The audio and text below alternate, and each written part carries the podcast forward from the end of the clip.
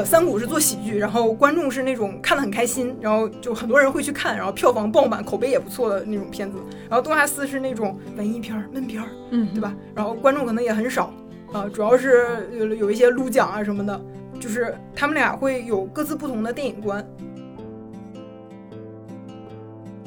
呃，三谷的那些电影里面有有一些人物，他就是这样的，其实是很好发现，就是说这在 A 作品里面出场的人物，在 B 作品里面又以某种形式出现了。我觉得这个既是延续了这个侦探游戏的趣味，其实又是一种很容人关怀的东西。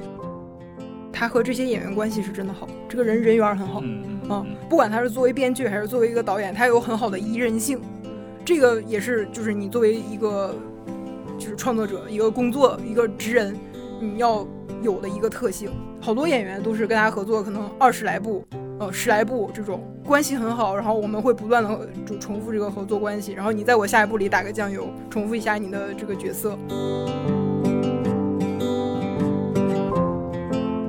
大家好，这里是后浪剧场。一档后浪出版公司旗下的泛文艺播客，我们关注青年人的生活方式和文化审美。我是小树，今天要给大家介绍一位在日本的电影、电视、剧场和综艺领域都非常独特的导演，他就是被誉为日本喜剧之王、编导演全能的三谷幸喜。如果你还没有看过他的作品，一定要去看，最好是一口气连看三部以上。接下来我简单的讲几个三谷信喜的作品吸引人的地方，也欢迎资深的影迷在评论区一起讨论和补充啊。参与讨论的人也今天将有机会获得三谷信喜的书《孝之大学》，对，就是由后浪电影学院出版的。那首先，三谷幸喜特别喜欢讲幕后的故事，比如说国内很多观众都比较熟悉的《孝之大学》，呃，也就是北京人艺版喜剧的《忧伤》的原版。他讲的就是一个编剧和审查官的故事。那他的电影《魔幻时刻》讲的是一个拍电影的故事。呃，他的电影《广播时间》讲的则是一个直播的广播剧的幕后故事。而他的电影《游定天酒店》和《大空港2013》分别讲的是酒店和机场的幕后故事。而且三谷信喜特别擅长群像主角多线叙事，就是在一个固定的地点，让你看到同一时间内不同角落、不同人物的故事。最后呢，这些故事和人物，呃，又总是可以像交响乐一样，最后交织汇聚到一起。特别重要的是，这些群像，嗯，每个人似乎都是故事里的主角，而且作为喜剧角色，他们每个人都特别的严肃和优雅，一点儿都不恶俗，也不低俗。对了，他还是明星收割机，呃，很多大明星都特别愿意不计较番位的与三谷幸喜合作，而且是一次又一次的合作。比如木村拓哉、天海佑希、芥雅人、小田切让、小栗旬、深津绘里等等等等。好了，如果你已经一口气看了三部以上三谷幸喜的作品了，那么就可以买一本他的《孝之大学》来进一步学习了。那接下来我们就请出今天的两位嘉宾。今天的嘉宾呢，也是跟三谷幸喜颇有渊源。因为我们最近出了一本三谷幸喜的书，叫《孝之大学》。那嘉宾之一就是这本书的译者哈亚西。哈亚西先跟我们在听众打个招呼。呃，大家好，我是哈亚西。然后最近翻译了呃三谷幸喜的呃创作谈，嗯，这个书是后浪出版的，然后大家请一定买来看一看。呃，哈亚西是我第二次做客后浪剧场的。上一次来的时候还是二零一九年的时候，当时跟我们文学部的朱越老师一起聊了一聊这个华语文学相关的话题。那另一位译者就是另一位 另一位译者，那另一位嘉宾就是这本书的责编川山。大家好，我是川山。哦，好。那我就先问哈西一个问题，就是因为我已经抛出去了，说这个三国信息在日本电影界非常的特别，对，就是那个你可以给大家分享分享，就是你觉得它特别的地方。今天刚好是我和川山我们两个人在嘛，然后嗯这个、这这个就从这个书谈起的话，其实。呃，川山当时会找我翻译这本书，应该是我很很早之前在豆瓣写过一个，呃，就是影评吧，相当于，因为我我我可能五六年前开始接触到三谷信息，然后一下子看了他很多篇之后，我就觉得他有一点让我觉得很有意思的地方，就是他其实是把呃演艺界的很多幕后的部分表现出来了。然后我就写了一个文章，就专门讲这个的。然后我觉得他表现幕后的方式也很有意思，就是他把一些幕后相关的职人，而且这个是只有电影或者说戏剧这个圈内的人才知道的这些人物，然后放到了一个电影的中心的位置。就他又不是主角，因为三谷的信息，如果大家看过的话，就肯定知道有很多群像剧嘛，它其实嗯主角的这个概念是不太突出的，但是他会把那个人物放在比较中心的位置，就是说这个人物可能在他电影里面出场的时间是很少的，但是实际上作用却非常的大。比如说那个呃广播时间里面有一个音效师，然后比如说那个魔幻时刻里面有一个呃就是那个叫什么特效的那种搞爆破的，比如说把那个 枪的，对对对，把把把流血啊，把枪的声声音给表现出来的这种人。然后我觉得他表现这些，同时又很浪漫，是因为这些呃职人或者这些角色，他在随着电影工业的发展，其实已经慢慢的被机器代替了，可能嗯不太需要了。所以又很怀旧，就这两个主题我还挺喜欢的，一个是匠人，一个是怀旧，所以当时就就写了这么一个文章，后来就有幸跟这本书 有有有有有结缘了。对对对对，嗯，他说这个还挺有意思，就是因为他除了表现电影的，我印象中 B 站有一个他的舞台剧叫《月池》嘛，嗯。乐池他是讲就是咱们这个在看音乐剧的时候，真的乐池底下的这帮人，他用的是三一律，就是同一时间、同一地点，就是大家在乐池这个中心，在这个一部剧的时间内，这些工作人员 里头发生的事情。啊，我最早知道三谷幸喜是上大学的时候，二零一一年嘛。嗯，呃，我们学校的校内剧团，然后导了一出戏叫《忠孝两全》，忠孝两全，能猜根据哪个片子来改的戏吗？孝之大学吗？对，校啊之大学。然后我们当时校内剧团的这个名字特别好，叫忠孝两全。嗯忠是忠君报国的忠，嗯孝就是我们正常应该是孝顺的孝，嗯但是它就是孝孝料的孝，两全权衡的权，哎呦，这是 就是是你取的吗不？是我取的啊，是非常妙的一个名字。然后包括后来引进国内的这个喜剧的忧伤，其实嗯我觉得有点落俗了。嗯哦，然后忠孝两全真的棒。然后当时校内剧团那个当时去看了嘛，然后觉得特别好。校内剧团好有眼光啊，是不是仁义引进？他在是在仁义之前，之前，对嗯，那相当有眼光。对，是的。然后，然后当时有那个介绍的，嗯，小册子嘛，嗯然后就知道是改编自三谷的《孝之大学》嗯然后这是最早结缘的一一个作品，然后这也是这本书的名字嘛，就是从源流开始找起。然后后来差不多同一时间去蹭校内的呃日语视听说的课，然后当时进去的那天正好教室里面在放《我家的历史》，然后我哦进去的那个瞬间，正好放到柴继兴他家有一个就是男性，然后去试镜一个什么作品，然后他试完了之后排在他后面的是重代大使，嗯，然后就是就是刚好我进去的时候放到那个位置，嗯，然后后来回去看了一下这个片，呃，这个剧是三谷写的，然后就觉得嗯很有缘分，然后后来就找三谷的一系列的作品来看，就基本上他的电影基本上都看过。那海西有没有说一下？对吧？对你的第一部，我第一部看，其实我现在有点记比较模糊，是不是第一部看？那我猜应该是，呃，这不是他导演，就是呃《十二怒汉》的呃日本版。嗯呃，其实他他是他是编剧嘛，就是他一开始做了那个舞台剧，为什么呢？是因为呃，应该也是上大学的时候，就我上大学的时候的豆瓣电影二二五零里面不知道为什么所有人都在看《十二怒汉》，就是美国原版的那个《十二怒汉》嗯。然后看完那个之后，我就顺藤摸瓜，然后他们说什么俄罗斯有一个，然后日本有一个，然后我就找到日本那个去看，然后看完我发现就是说，呃，日本版很不一样，嗯。它其实不是一个像呃呃美国版那个亨利·方达一个人去说服剩下的，去说服剩下的呃十十一个人的故事。它其实里面也是一样，就是完完全全是群像剧，没有主角的。嗯每一个人都在不断的变换。你一开始觉得那个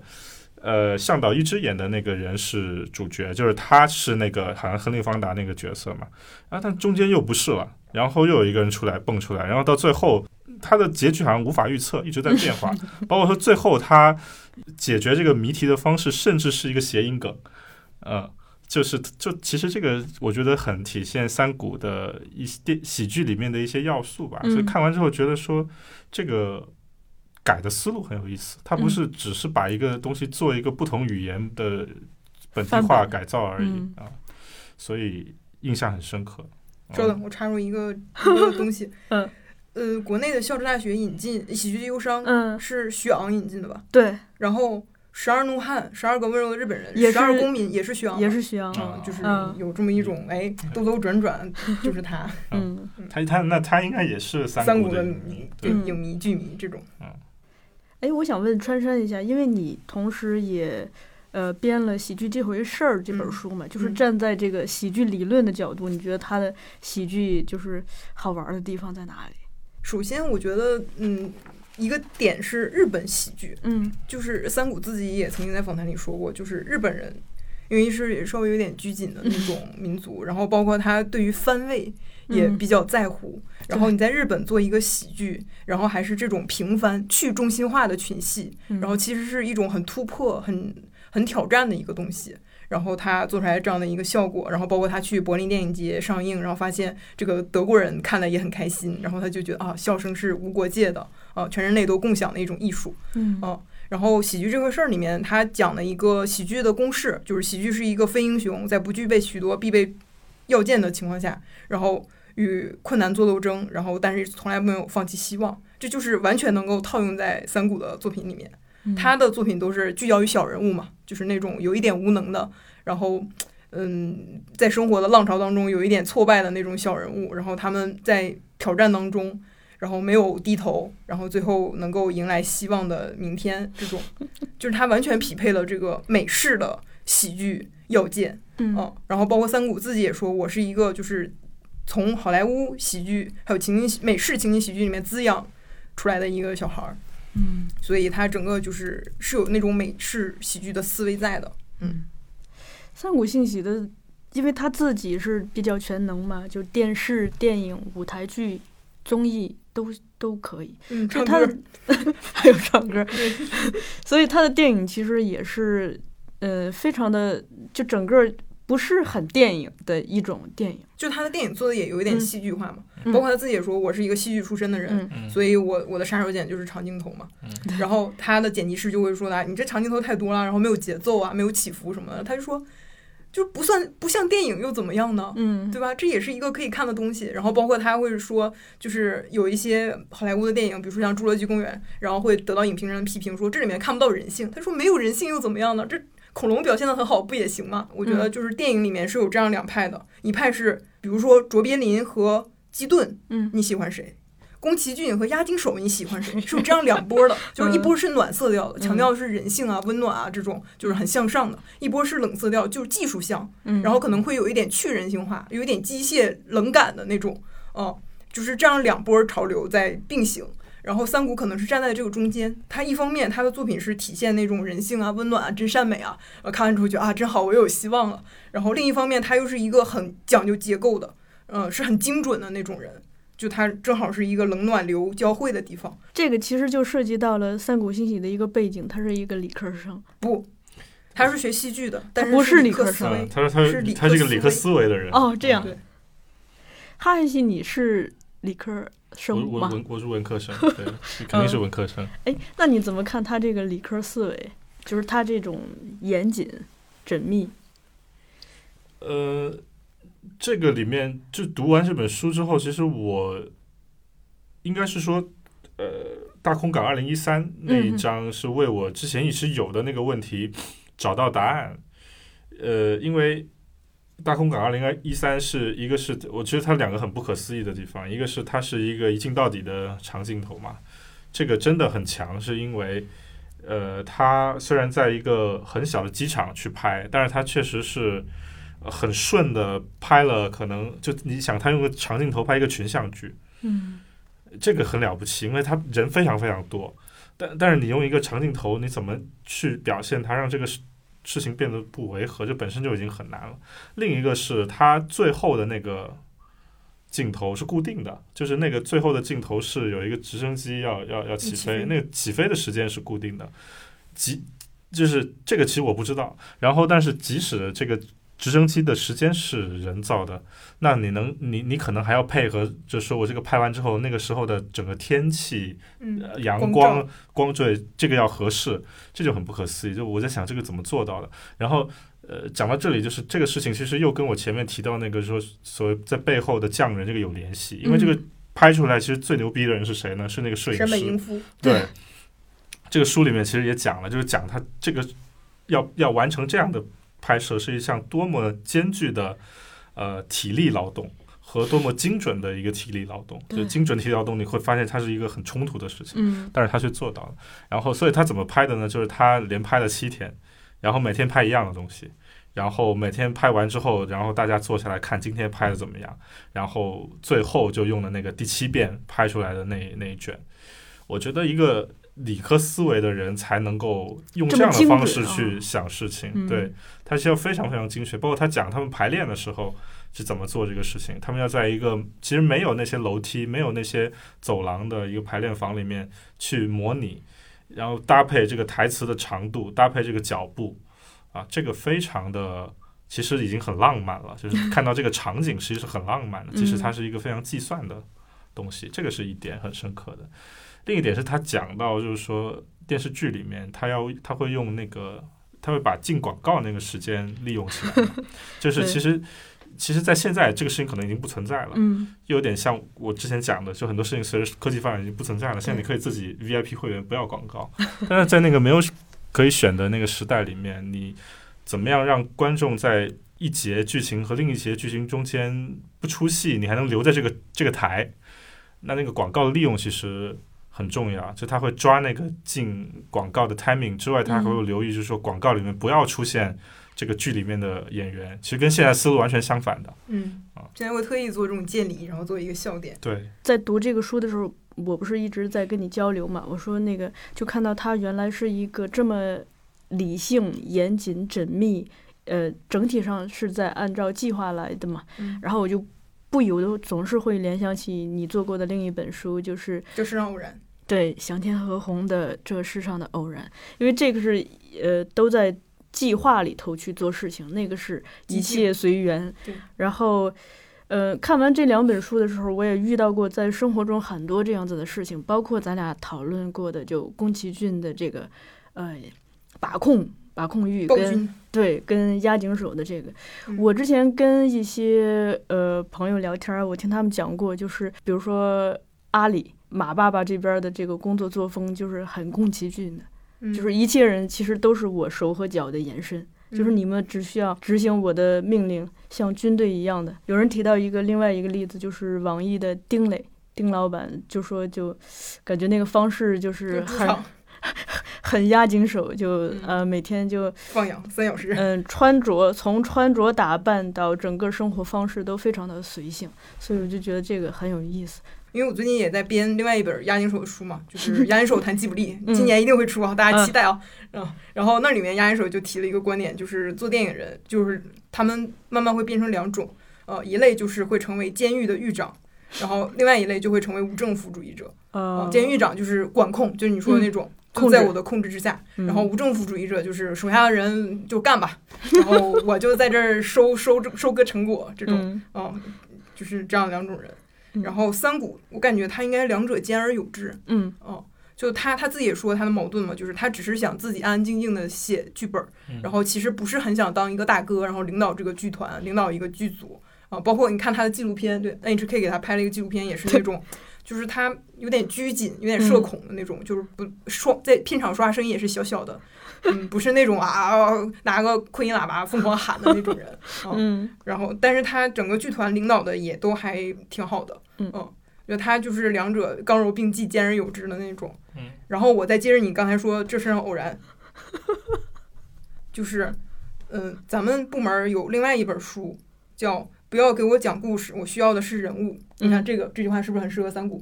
嗯这个是呃美国著名群戏大师罗伯特奥特曼的书，嗯，然后是彭晓莲老师写的。我毕业论文写的就是罗伯特奥特曼，他就是可以作为一个三谷在美国的一个前辈，就是一个对标，嗯啊，他也是拍群戏特别出名的。然后三谷那种是一个拼图式的，然后非常精确的群戏，然后可能是我写的剧本，别人可能不太能改的那种。然后奥特曼他就是一个，嗯、在群戏当中，然后他有即兴。啊，包括他有一些嗯剧本，有一些台词，然后包括一些歌曲，可能都是演员现场，然后演员在表演的时候即兴发挥出来的。啊、就是就是他们的这个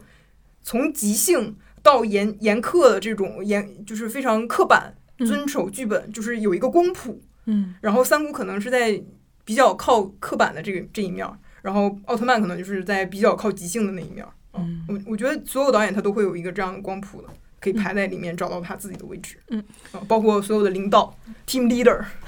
也就是说到，就是如果说群戏有个光谱的话，呃，我小时候接触到的呃那种群戏，我我觉得就是合家欢型的，你知道，嗯。我因为小时候我我我广东人，然后我们小时候能收到香港的那个电影台，就是就那种群戏，就是。嗯。呃，贺岁片式的群戏，比如《家有喜事》那种，其实也算群戏，对吧？嗯。他们他那个美美队出来，然后嗯。那几年就九十年代特别多的贺岁片就是嗯这样子的，就是很多呃明星脸出来，然后一起最后热热闹闹的，我就觉得那个合家欢式的的群戏，其实我对群戏的好感是这样的电影呃嗯，建立起来的，基础建立起来的。对对，所以说天生的对三谷这样子的电影形式是有好感的。嗯包括说，我说现在每年到那个呃跨年元旦的那天，都会放那个有顶天酒店当 当 BGM background movie，哎呦 就是其实我觉得那像是一种图像的白噪音，嗯就放在那里很开心，所以就对，嗯，当然就也是认真看过两次的，嗯嗯，对，刚他那个比较古早的呃那个原范本是大饭店嘛，嗯包括书里面也有提，他那个有顶天就是来自大饭店，就是家宝家宝演的那部对三二年的大饭店，然后他的那个日文翻译过来不就是有顶天什么巴拉巴拉巴拉嗯。嗯呃，hotel 什么的，他那个就是一个非常古早的群戏范本嘛。然后他们当时这么做有一个原因是吸收尽可能多的明星造势，然后收割票房。对，嗯，然后包括现在这个三谷也是，然后莫名其妙收割了一些一堆明星，写好的剧本去问明星，然后发现哎明星都愿意演，对对对。然后最后就成了一个非常星光熠熠的贺岁片。刚刚川川提到拼图，这个其实我也挺想聊的，因为最开始哈耶西就聊到，就是看到了就是关于电影的电影，嗯就可以看到电影。原电影对对，Meta，这个就是呃，我觉得好像应该对很多观众都蛮有吸引力的吧，就是你嗯可以看到一个电影的幕后。那像看我刚刚提到那个月池，你就可可以看到一个音乐剧的幕后。然后像广播时间，你是可以看到一个电台直播节目的一个幕幕后。嗯我觉得是相当于就是在地球上这一个时间，然后我们把时间作为一个有形体的话，做一个切面，嗯，看看大家在这一时刻都在干什么。就是在自己这一时刻，我们把屋顶屋顶都掀掉，掀开看看大家在就干什么。不同空间的嗯人在就是上帝视角的娃娃屋的感觉。对，嗯，嗯，然后所以很有游戏感。嗯，我觉得这种形式发展到最高层次的话，是不是相当于很多台监控？嗯，徐冰之前有一个片子《蜻蜓之眼》嘛，对对对，嗯就是有一点这个感觉，就是非常多的监控同时给你看，然后是一种让观众自己去场面调度。就我我不会管制你的视线，让你自己让你自己去注意你想注意的东西。嗯然后群戏它其实是一种相当于纵向的，就是因为时间已经是。就是你在这段时间内，你只能看这块屏幕了，嗯我只能在这个时间上，然后纵向的去给你体现这个场面啊什么的，然后长镜头，就是它是一种横向和纵向的这种场面调度，让观众去去呃 focus 你的眼光，嗯，嗯、看你关注的是谁。你有没有想过，就是比如说联系你的毕业论文，就这种它的这个就是吸引力在哪儿？就对人的，嗯，和那种传统的麦基希尔德式的那种单一主角儿嗯的那种叙事线，感觉是另外一个流向。嗯，就这种去中心化，就大家嗯都是生活的主角儿。对对对，嗯，嗯是比较现代的一种一种嗯一种风格。那你如果说大家都是生活的主角儿，这个感觉就是从这个哲学观上都蛮嗯，蛮民主的。对对，可以这么理解，就是一种影像的民主。嗯，剧本剧本里面可能七个角色啊，每个人的戏份都差不多，对，然后演员番位都就大家都是一样的哦，对嗯，吧？嗯，只能按照姓名排列哦，这种。但同时观众又获得了一个上帝视角，而且还有一种就是在俯瞰一个一个盒子里不同盒子发生的故事，嗯它有一种游戏感。嗯，然后还有一种对于命运的这种偶然与巧合，大家之间的碰撞。嗯。嗯，然后这世界这这世上的偶然，对 serendipity，对，这世上的偶然，然后这种了点题了。即兴，嗯。然后就是对于人在真实真实生活当中的这种体验，也会有一种呃映射感。嗯。哦，你会觉得哦，我我的人生可能也是这样的，就是嗯。别人的一个行为，然后是因为出于他在那边遭遇了一个什么什么事儿，然后他会对我这样，然后我受到了这个影响之后，我会对另外一个人，然后做出一个什么样的动作，就是一种蝴蝶效应，然后就是像波浪一样浪开荡开去了，哦，这种感觉，嗯。哦，和单一的这种一条直线的往前走还是不一样的，嗯，影像的民主性哇，好，我我想好多。啊。很好的，那我就比我就比较幼稚一点了，我就把它当成一个侦探游戏，嗯，是就是对，就是其实我觉得这个的乐趣对我来说就有点像番外，就现在有很多番外，它其实是。它其实是一那个故事的另一面嘛，或者侧面，或者背面，嗯或者是摩比乌斯带那种感觉，就是没有，就是没有，其实就是没有一个故事只有一面的这种感觉。它番外表把它表现出来了。然后这个里面的我我我理解的所谓民主化是什么呢？是这种电影，我觉得它的一种极致，像一个没有被说出来的挑战读者一样。因为以前的本格小说是呃推理小说，呃这个是我的另一个爱好，嗯就是它到一半就这个谜题的呃这个这个案子的谜题已经出完了，条件已经给完了，然后那个作者这个时候出一个挑战读者，呃就在这页告诉你，现在作为作者的我或者作为谜题设计者的我，信息跟作为读者的你是一样多的，你可以一起来破这个案了。嗯，所以现在现在也有这样的小说嘛，就到中间某一页一定要把它空出来，然后这个时候真的会有读者去去想嘛，去解答它嘛，这个是它的乐趣。但这个为什么是叫做无声的那个呃读者的挑战读者呢？是因为这个电影它可能播完了，呃里面有一些谜题它是埋在那个影像里的，嗯然后你事后要怎么知道，就要看一些列文虎克们的。就是类哦类似这种，哎，这个电影里面到底其实有什么隐藏的东西？嗯现在不是很多这种彩蛋对，嗯对的整理，嗯这个就很厉害，这个就很厉害。我觉得这是一种乐趣，就是嗯去做那个列文虎克是这个电影的一种一种一种终极乐趣。我就喜欢这种东西，就是它是一个很高级的侦探游戏。然后，如果你是一个纯就是只是识人牙慧，哎，这个没有贬义的意思啊，我找不到更好的成语，暂时。然后，那你看完那个列文虎克的分析之后，你再去看一遍电影，那是一种新的乐趣。这个电影嗯在你这里成立了两次。嗯，然后以不同的面向成立了啊，这个这个我觉得很了不起。要给你推荐一下《怪宴》，编剧是尼尔·西蒙，然后是美国特别有名的剧本拿过普利策奖的一个喜剧大师。啊、包括三谷的那个剧团东京 Sunshine Boys，Sunshine Boys 就是尼尔·西蒙的剧本。嗯然后包括三谷非常喜欢的《单身公寓》也是他写的，嗯，就是非常厉害的一个人。然后他就是写过一个推理喜剧群像，叫《怪宴》，然后他在里面不断的在进行解构，然后在细仿，就是那些经典的推理小说。然后它里面几个角色，比如说侦查里啊，然后这个马普尔小姐啊，呃，还有什么呃，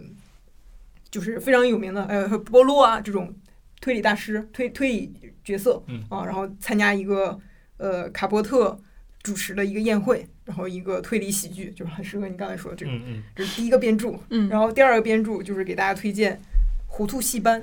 哦，我也想提这个啊，对，嗯。就是你刚才说的，就是不同的面相，然后嗯。知道了彩蛋之后回去再看，然后发现哦，另外的一个故事，然后一个全新的故事向你展开，就是糊涂戏班嘛，嗯。它就是正反正对对对，这样的一个格式。就是后来的那个特别火的摄影机不要停，嗯，其实就有一点模仿那个糊涂戏班的这种嗯模式，就是先给你看一遍我们现在演的东西，嗯然后然后第二幕给你看我们背后当时发生了什么，然后第三幕再给你看两个叠加在一起的就东西，一直是台前幕后不停的切换。正反正的这样的一个格式。嗯对，好，三个编著做完了。好，哎，那你提到编著，我也想提一下，咱们这个书是等于你俩一起做了很多编著，对吧？主要是他是译主是是我是编著，然后对对对，呃，伯劳也做了几个编著。嗯，做编注好快乐啊！是吗？对啊，好快乐。这个当时呃，嗯前两天有读者在豆瓣上也吐槽这个编注，就注释为什么不放在当页。嗯，然后我还豆瓣专门写了一个说明。是，其实我当时还是想放当页的，嗯，当页因为毕竟看着还是方便嘛。嗯然后因为版式的一些原因，大家可以去豆瓣上看。然后还有一个就是问题是，因为里面的注释好多是我写的，我会有一个顾虑，我会觉得我写的有一些是我的私货，包括我重新看这个片子，然后我发现了一些彩蛋什么的，嗯，放在那里会不会有一点对作者的传阅？嗯，然后我我就呃僭越，然后我有一点点忐忑，然后我觉得我的私货还是别放在当夜了吧，还是放在最后，然后大家想看的时候再去看。嗯诶关于这点，我倒是有有一点不同看法。就嗯纯读者视视视角的话，我是很欢迎，呃，编著或者译著有私货的，或者说也不也不太算私货，而而算是说它是结合这个情境的解释。嗯，一个就是不要太大的注释。对，就是一个词，它即使是一个客观的事实，其实很多时候，它在这个文本里面嗯是有它去做不同的注解，或者你多写一些。就这个一个词，它可能有无限的意思，可能或者或或者说它至至少有五十行的文本信息吧。那你在里面选哪五行，这个可能是跟这个文本很很直接的事情。这个是体现呃编者或者译者的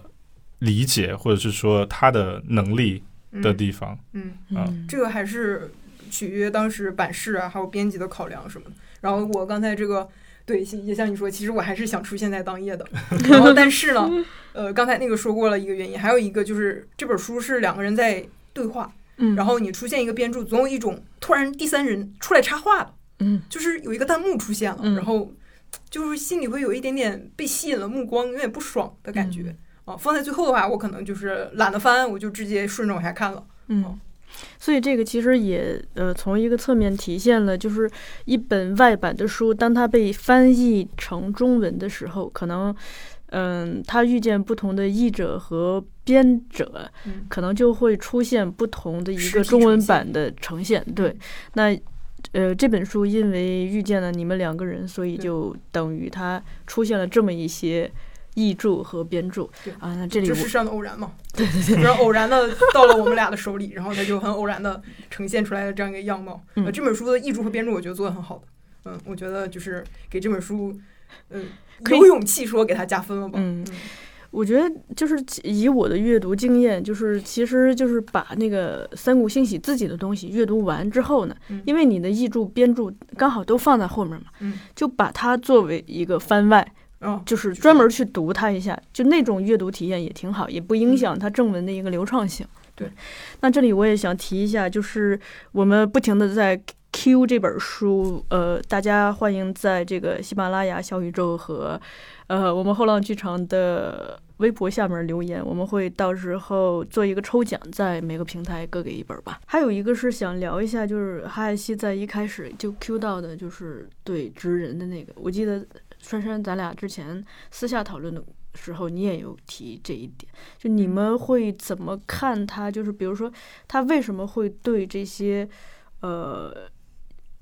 过去的时代的这些职人，感觉他还蛮执着的，因为他在不同的电影里头、不同的作品里头都有这样子的形象，而且是以正面的形象，甚至是以临时救场的形象去出现的。他是一个非常及时的帮助力。我现在说两嘴，嗯你前阵子刚编完押音手的书嘛，就是对你那书也是一个访谈体，也挺有意思的，嗯。然后押音手他有一个观点，就是电影人就人类吧，嗯对于过去的东西有所眷恋，然后有所乡愁，是一个再正常不过的事情，这是人类的本性，哦。然后嗯像宫崎骏他片子也会有一些就是农本主义，觉得农业社会是很好的，然后人类文明发展是对于农业社会对于自然的一种破坏，这是非常非常常见的一个主题啊，动画电影里都这样。嗯，然后像三谷这种对于手艺人、对于匠人的那种珍视啊，那那种崇敬的感觉。啊，就也是基于这种人对过去的这种眷恋、一种乡愁的这种就是本性，包括对电影的过去、对对对，戏剧的过去。昭和时代的这种哎对愁绪，嗯我我想的是说，他表现这些直人的场合，其实是在一些非常受限的场景之下。你想那个呃广播时间，我必须要说一下，他有另一个艺名叫《暴赌风云》，以对，以至于让我一开始看的时候，以为是一个老北京的纪录片 的时候，他其实那个调音师是在一个现场直播的场景下出现的，嗯嗯就是这个旧场的对存，在，就是一个救场的存在，或者是说他其实这这个人的出现是，哎，我想说什么来着？就是这个场景非常的受限，然后这个时候你的嗯机器的东西，就是机器其实是最适合做这种事情的，嗯因为它就是可以设定好程序，然后设定好在什么时候出什么声音嘛。如果不是什么临时要改成在芝加哥发生的，就不是械斗，而是那个开枪的话，那就不用那个机关枪的声音了。正是因为原本设计好的机器的程序已经不 work 了，他才要这样的一个角色。嗯《魔幻时刻》里面那个人也也有这个概念，就是原本这个这个这个杀手他不应该是以这样的形式出现的，本来本来应该找到那个新真的杀手，结果他找了一个演员来演这出戏，而且那个演员以为他在演戏，这个是个很失控的场景。嗯原先的一些机设定好的东西已经已经不 work 了时候，这个时候人这种这种匠人的形式来出现，他像一个救世主一样，他像一个神一样，能够挑战机器的这个存在，或者是说他把自己就化身为一个无所不能的程序。这个时候就，我觉得他很想表现人在这里面的泛神性是吗？呃，对能动性，其实跟他自己有点像，嗯就怎么在诸多的限制当中。救场，对，而且是很有乐趣的事情，因为它是个喜剧嘛，它表现出来是个很有乐趣的事情。嗯就是最后那个烟花怎么爆的，是拿一个杂志砸自己的头，那个声音是这样出来的。这这一幕非常有喜剧的画面感，但它竟然是这样存在的，嗯这就像一个一个会搞笑的神一样嗯嗯啊！这个这个其实就是有点怪诞到浪漫了。嗯，嗯，啊哇塞，你不停的在提浪漫。对，我觉得罗曼蒂克，嗯是吧？主义，呃，可能我一个是最近春天快到了，我开始觉得什么东西都有点浪漫。我前两天在在跟同事吃火锅的时候，甚至都用到了“浪漫”这个词去形形容一个潮汕牛肉锅，所以嗯不要太不要太在意我的用词。嗯，不过三谷的作品确实是有浪漫情怀在的，是的，嗯他对人类一直是怀有一种很很温暖、很柔情的眼光。嗯嗯，对，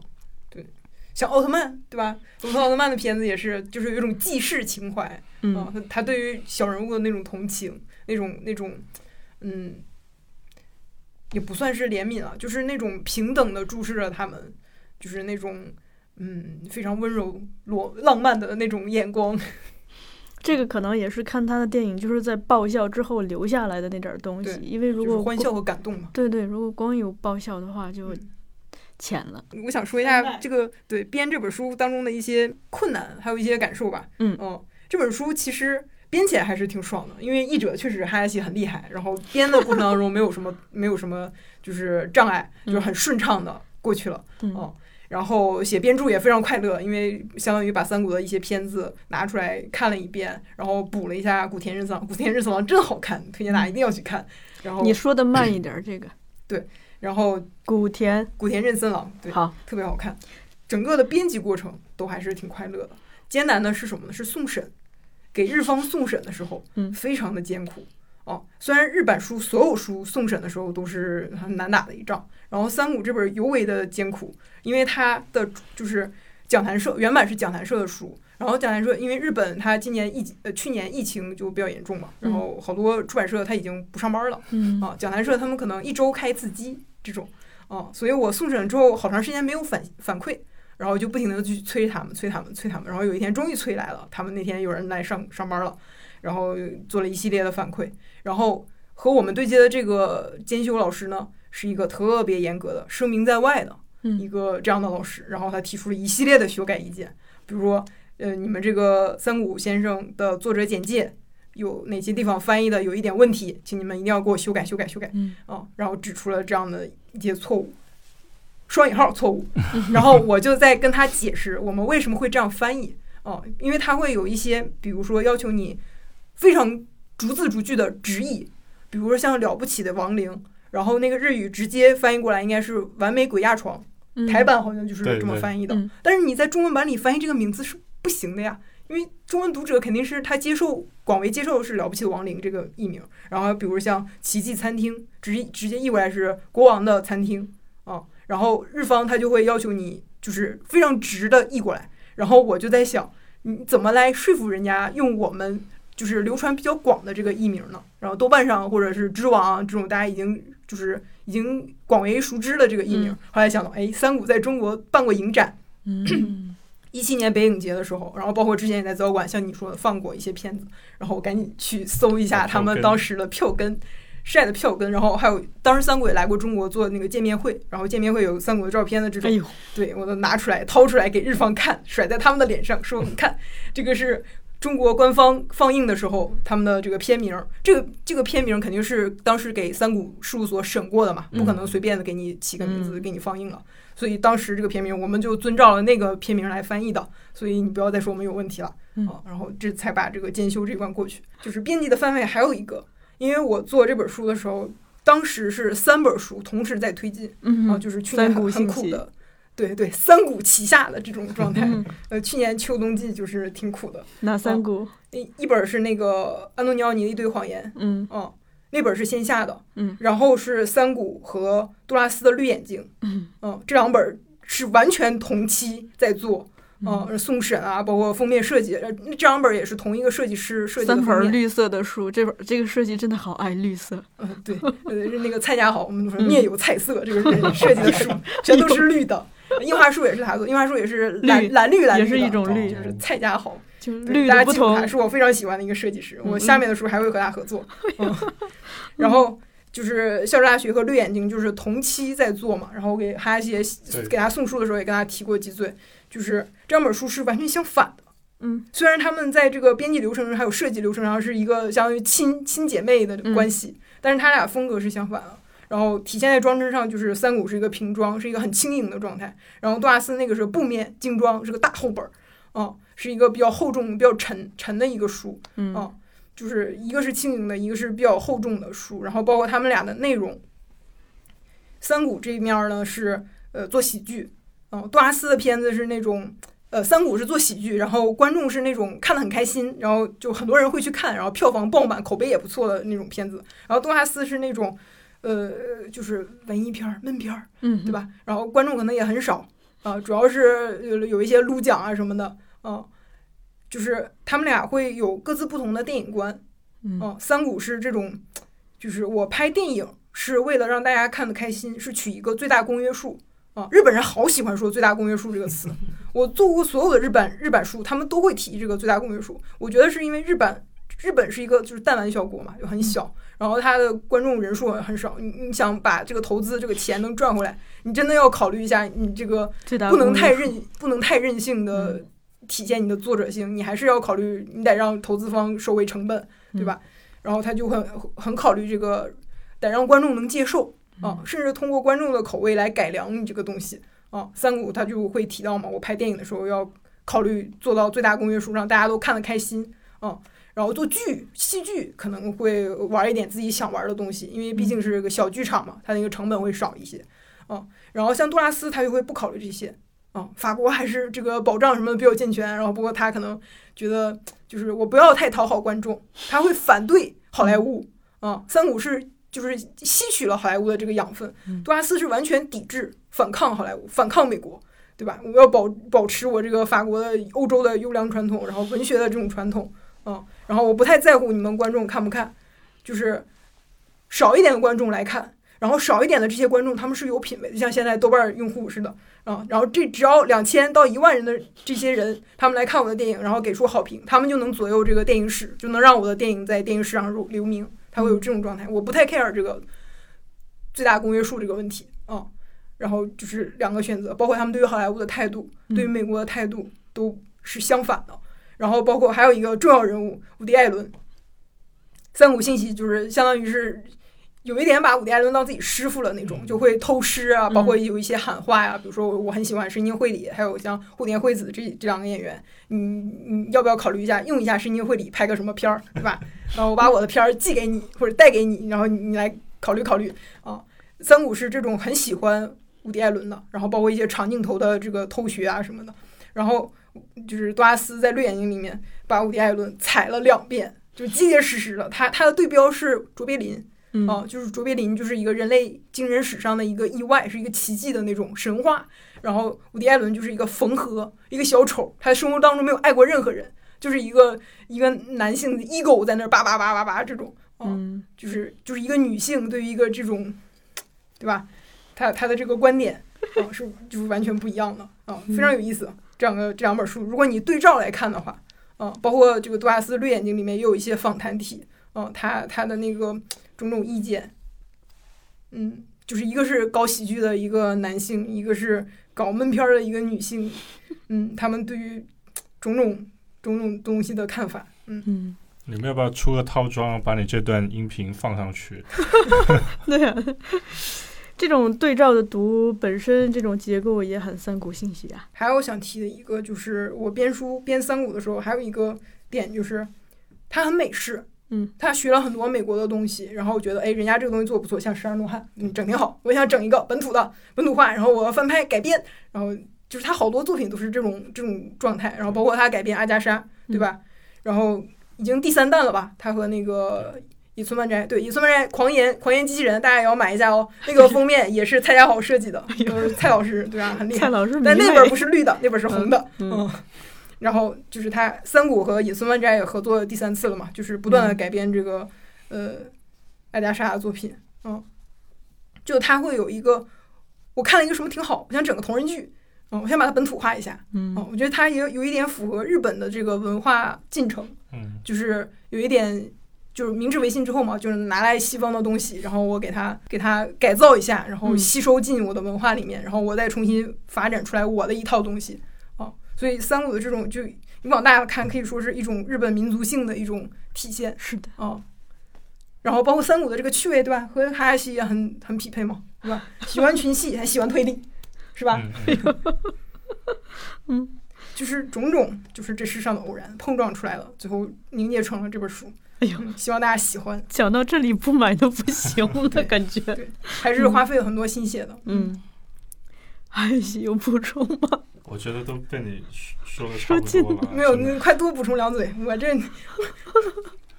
呃，那我就我最后说一个非常非常小的点吧，就是刚刚这种这世界的偶然也好，然后我刚刚很早半个小时之前讲过的那个所谓那个。推理游戏番外的乐趣也好，嗯，其实，呃，三谷的那些电影里面有有一些人物，他就是这样的，其实是很好发现，就是说这在 A 作品里面出场的人物，在 B 作品里面又以某种形式出现了。我觉得这个既是延续了这个侦探游戏的趣味，其实又是一种人人就是很很人文关怀的东西。嗯，因为你会发现说那些人他其实经过了前面那个故事，他后来又以一个新的面貌。不管是怎么样的面貌，又再出现了一次，就是又再点题了一下，呃，然后他的好多作品里都有这样的人物再次再次出现，这个也是我很喜欢他作品的一个点。就他最后这个所有作品都能够变成一体化，变成他的一个宇宙，对作品宇宙，这个就呃，我就又很喜欢这种设定，嗯，宏大的架构。对，我觉得还有一点就是他和这些演员关系是真的好，这个人人缘很好，嗯嗯，不管他是作为编剧还是作为一个导演，他有很好的宜人性。嗯，这个也是，就是你作为一个就是创作者，一个工作，一个职人，你要有的一个特性啊。包括他的演员好多，像那个好多演员都是跟他合作，可能二十来部，呃，十来部这种，嗯，就是关系很好。然后我们会不断的就重复这个合作关系。然后你在我下一步里打个酱油，重复一下你的这个角色什么的，就是挺开心的，嗯。就大家是有一种大家庭啊什么的，包括三谷在书里面也会写一些庆功宴上，然后有一些灵感都是从那里面然后得出来的。嗯，嗯，像这个书里面，刚才就也提到过，就是他曾经给一丹十三打过工嘛，嗯就是给他写过剧本，然后就是一丹十三当时就跟他提过一句，就是你就是像风筝一样，创作时候像风筝一样，你是希望没有束缚的，但是没有那根线你也飞不了多远，也不嗯自由嘛。然后一丹十三和宫本信当时老婆宫本信子，然后和三国也一起吃过饭。然后像广播时间里面，宫本信子在里面演了一个女女清洁工。嗯，啊，我是后来倒回去看的时候发现，哦，嗯那个里面就已经有宫本信子了啊。这里埋一个小彩蛋，具体是什么不说了。这个书名是不是也可以聊聊？因为其实它那个日版的原名就是这个书现在的副标题《三谷幸喜谈创作》。嗯然后一开始，因为因为大家可能知道，就是说，呃，这个这么朴素的标题放到现在中文的图书市场里面呢，可能呃出版的时候有一个现在的比较惯用的做法，就是我们会给它一个新的比较出彩的主标题嘛。对。然后其实我们非常早就定的叫想叫校治大学，就是当然这个也是要日方过审的，就好像这里面也有一段故事，对对是吧？，日方问了两遍为什么要叫这个名字，呃，包括读者也在有有人在豆瓣短评里面有写，就是明明这个剧或者这个片子在书里面可能也就提了两三句，但是为什么作为书名了？然后这个嗯当时我和韩熙也商量过，因为这个名字真的从内容上来讲非常的契合这本书。嗯，一语然后双关契，合这个三谷整个作品的气质，对吧？对就是孝的学问，嗯，然后包括呃嗯，大学问，然后我在出版后记里面也有讲这个这个作品，孝治大学本身它就是在限制当中做创作嘛，嗯。这个限制呃可以替换成审查、嗯当中做创作，然后和这个三股书里面也也会不断的讲到，因为有限制才能创作，嗯。哦，才能有自由，对，就是风筝是因为有线才能飞起来的哎这种这种观点嗯。是契合的。就是它不论是从字面意义上 literally，还是从内涵上说，和这本书的精神都是契合的。嗯。啊就唯一不足的一点就是书里面确实没咋讲孝顺大学，嗯所以我当时有嗯有一点对有一点点担心这个问题。日方就问为什么要叫这个名字啊？日方他们也很不喜欢，日本人是非常不喜欢你改人家的书名的嗯啊，他一定要你拿出一个确切的理由。然后我就先把我刚才说那套说辞，然后给人家解释了一遍。解释了一遍呢，日方还是有点不太能接受。然后我就开始往玄的地方地方上讲，我就说大学在中国是四书五经的一个，就是就是往、往国学的方面上扯。然后 然后日本人最后可能想了想，嗯，算了，就这样吧。大家听过川山刚才讲这一段，我感觉也特别像是咱们这个发扬了三国兴起的精神，就是以番位的，呃就是以播客的方式来讲一本书的幕后。你刚才不是口误说一下番位吗？嗯这本书还有一个番位问题呢。啊，这本书它的这个“孝”字旁边两个这个平假名，嗯嗯，本来是要写“三谷幸喜谈创作”，就是这个书名的。然后松野大介就是这个访问者，嗯，他是应该放在小的位置，应该放在右呃左下角。对一般会这么操作。对，因为主书名日方的主书名是要就是呈现在这个上面的嘛，嗯日文的。然后日方看了之后说不行，你们得把松野大介的这个嗯平假名给和三谷幸喜是像对联儿一样平级的，嗯对啊，我们要平翻，嗯不许把这个松野大介做小了。又当时想，哦，果然是三国的作风，又发扬了这个民主精神啊。对对对，一一定要就是把你们都露出来，然后嗯谈创作这个其实不要紧哦，你们可以做小一点哦，没关系。重要的是平行世界。对，重要的是我们这个两个第一、第二作者单位是对顺序你已经区别了，一个是、一个在前，一个在后，嗯然后你们大小上不要做出任何区别，高低也不要。嗯哦日方就是就是提了一系列，当时这个邮件就是我那一屏根本放不下，嗯，呃，可能刷了两屏，然后就是提了一电脑的屏还是手机的屏？电脑的屏，就是就是日方，因为三谷事务所就很严谨，然后嗯讲坛的这个窗口的那个编监修老师也非常严谨，所以我是扎扎实实的被折磨了一个月，呃不叫折磨吧，就是最有成就感的一个月，对，嗯就是怎么来说服日方接受我们的改动，或者怎么来品味日方他们的进修意见当中想体现什么样的精神，领会精神，哎呦。这样的一个月，嗯，哎，说起来，你看三谷电影的海报也是这样，就上面每人一个圈嘛，都一样大，只有那个就可能重要的一点的排上面嗯，这种区别而已。啊。是。嗯，那你讲了编辑的番外，我就再 Q 一下哈一些翻译的番外吧。你嗯，这边有什么翻译当中有什么趣事呢？有什么印象比较深的事儿呢？有什么困难呢？哎呦，翻译当中，我可能只有一个番外，就是我每次觉得，因为你知道做做翻译是个是起码是个万米吧，不是不算马拉松的话，嗯就起码是个万米跑，就其实它是要它是要跑一跑要呃不万米万米跑没有水可以喝，那还是马拉松吧，就是跑一跑要喝口水的、嗯的那种过程。我觉得对，即即便是再自律和成熟的译者，就是都会碰到这种问题，何况我两者都不是。嗯所以说翻译的时候，就你总会有不太翻得下去的时候。那这个时候我就每次都会打开三谷幸喜唱歌的视频，哎呦，大家一定要看、啊，一定要看那个视频。就你去那个 B 站搜就有了，它是一个三谷幸喜上日本综艺节目，然后。唱唱歌的视频，包括里面有两两次是跟 AKB 合唱的，对吧？呃，然后每一首都特别精彩，然后你一定要看那个舞台呈现。其实它一直是在进步的，然后但是呃，可能在很多人的眼光看来，那个比比较像一个喜剧短片，而不是一个歌唱的短片。但那个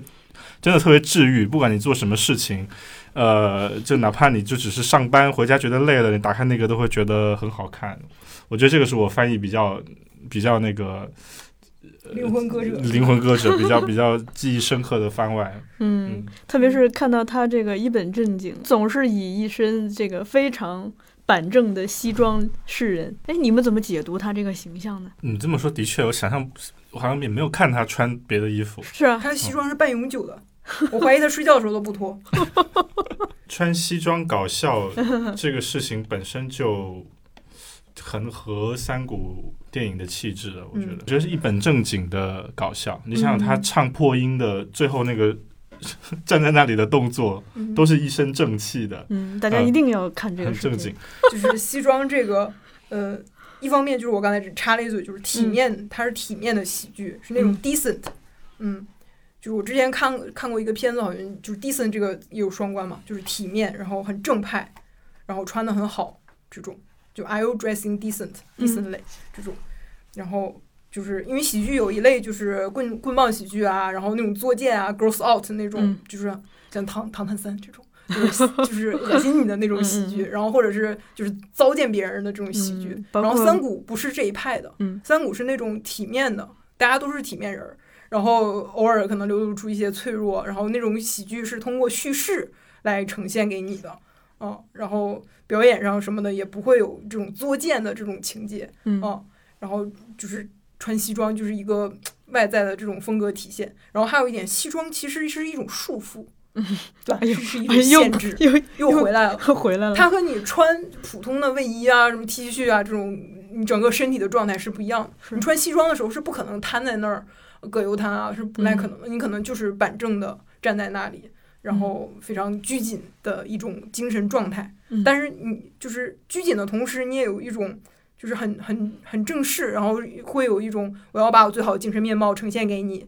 然后嗯是面向大众的这种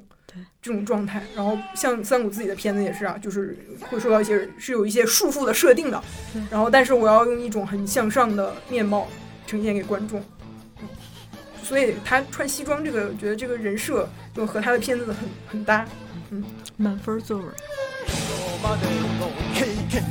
今までの経験とか知識なんかの中風はいつも通り過ぎて後になっても残さないよ新しい道をせ人の溝を広げるな伏せた目を開けた時にゼロになるんだゼロゼロゼロ僕らは夢見てるか未来を信じているか怖いもの知らず身の程知らず無抵抗なまま。今僕らは夢見てるか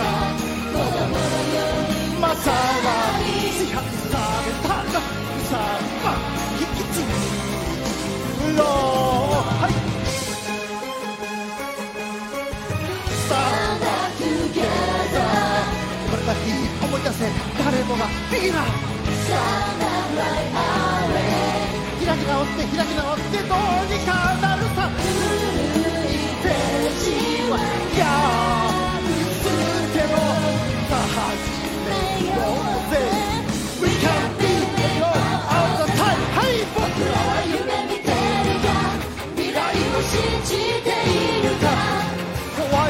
知らず身の程知らず無抵抗なまま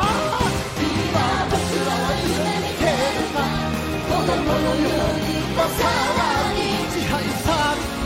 不作生きていろ何もできないちゃんとできないどうからどうしたんだ僕らは若いんだ何もできないすぐにできないだから僕らは可能性があるんだ雨がやんだ風がやんだ見たことのない光が咲くよ今が時は生まれ変わった。べきだ